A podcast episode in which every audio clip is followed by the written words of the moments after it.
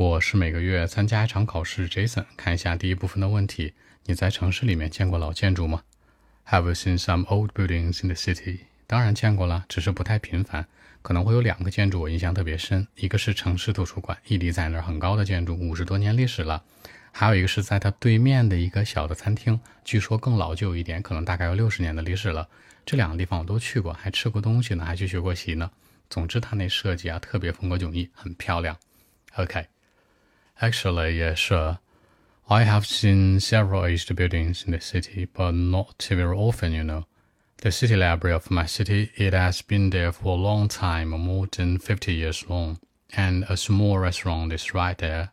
I mean, a small restaurant is like right in the corner of the library. It looks much older, 60 more years maybe.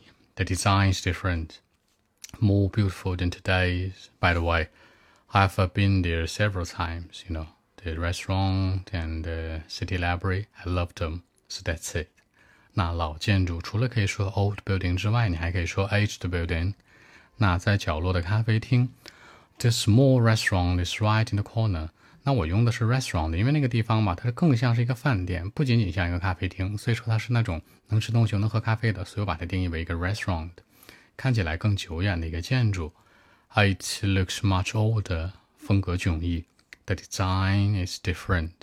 更多文本问题，微信 b 一七六九三九一零七。